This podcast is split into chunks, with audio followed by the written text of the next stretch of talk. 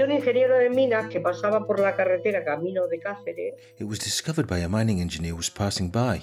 Along the road on his way to Cáceres, he saw the white earth and took it to be analysed, and it was he who discovered the mine. Tourism in Torrejón el Rubio. Smart tourist signs in audio format. The mines.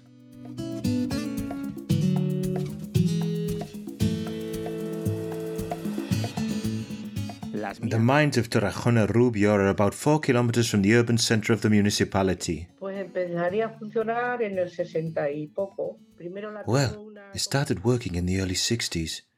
It was first owned by a Franco Spanish company called Felix Cifuentes and then sold to Tolsa, which is now a multinational. The outcrops of these mines are Atapulgite and Palygorskite. The material exploited was a naturally occurring hydrated magnesium aluminium silicate, which forms naturally and is used as a suspending agent, mainly in fertilizers, manures, pesticides, and even animal feed.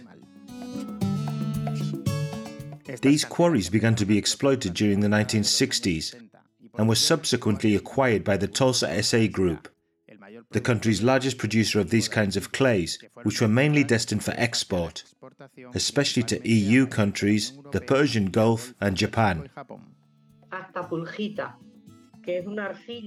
Atapulgite is a clay that has many properties. The quarry is here, three or four kilometers away. It's an open quarry. The working earth is removed, the minerals extracted, and then it's put back. The Talaván Torrejón Rubio Basin is a continental sedimentary basin, probably bounded by extensional faults at its edges and extending south of the Tagus River. Mining is carried out using the tailings transfer method, i.e., the tailings extracted from a pit to obtain the ore are used to fill the pit that's being left behind as the mining phase progresses. In this way, extraction and restoration work are carried out simultaneously. Eh, la de- fábrica de aquí de Torrejón vendía principalmente. The factory here in Torrejón sold mainly to the compound feed factories as a binding agent, to the cement factories, and sold mainly to the Arab countries that extracted petroleum as a lubricant for the drilling rigs. However, when the Gulf War happened, we lost the Gulf market, and when we entered in the common market, we lost the domestic market because we did not certify the product.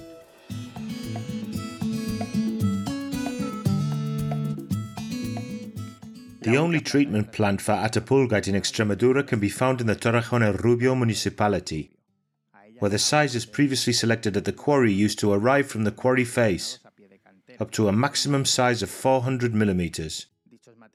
These materials, which were transported by lorry, were deposited in a large reception area close to the factory, where the moisture was removed by drying them in open air.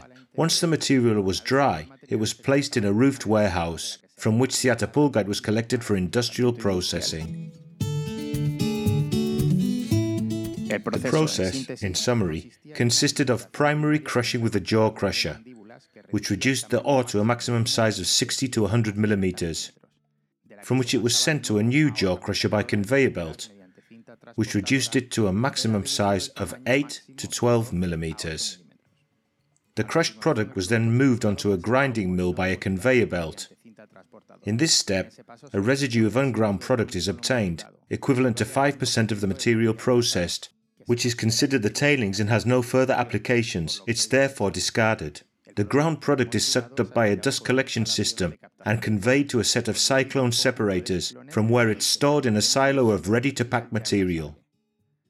It's packaged in 25 or 50 kilogram paper sacks, depending on whether it's destined for the domestic or export market, respectively. Sales can also be in bulk, as in the case of the Atapulgite sold to the Netherlands. Y cuando entré en el 88, And when, in, ni- in 1988, they fired almost all of us, leaving only three of us, for maintenance and for some national compound feed mills, and little else. Saleable products are used for compound feed, domestic market only, and abroad for borehole sludge and other uses, including pharmaceuticals. Bayer started to take it for aspirin emulsion. And it was like that until six years ago or so, when they dismantled the factory and took it to Morocco.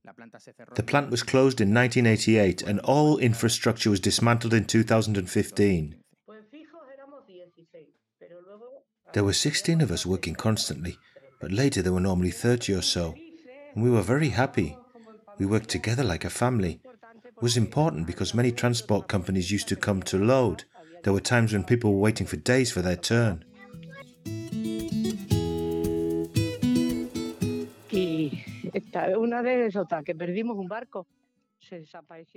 Once we lost a ship, it disappeared.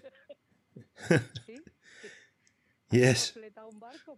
We chartered a ship to go to the Persian Gulf, and it got lost on the way.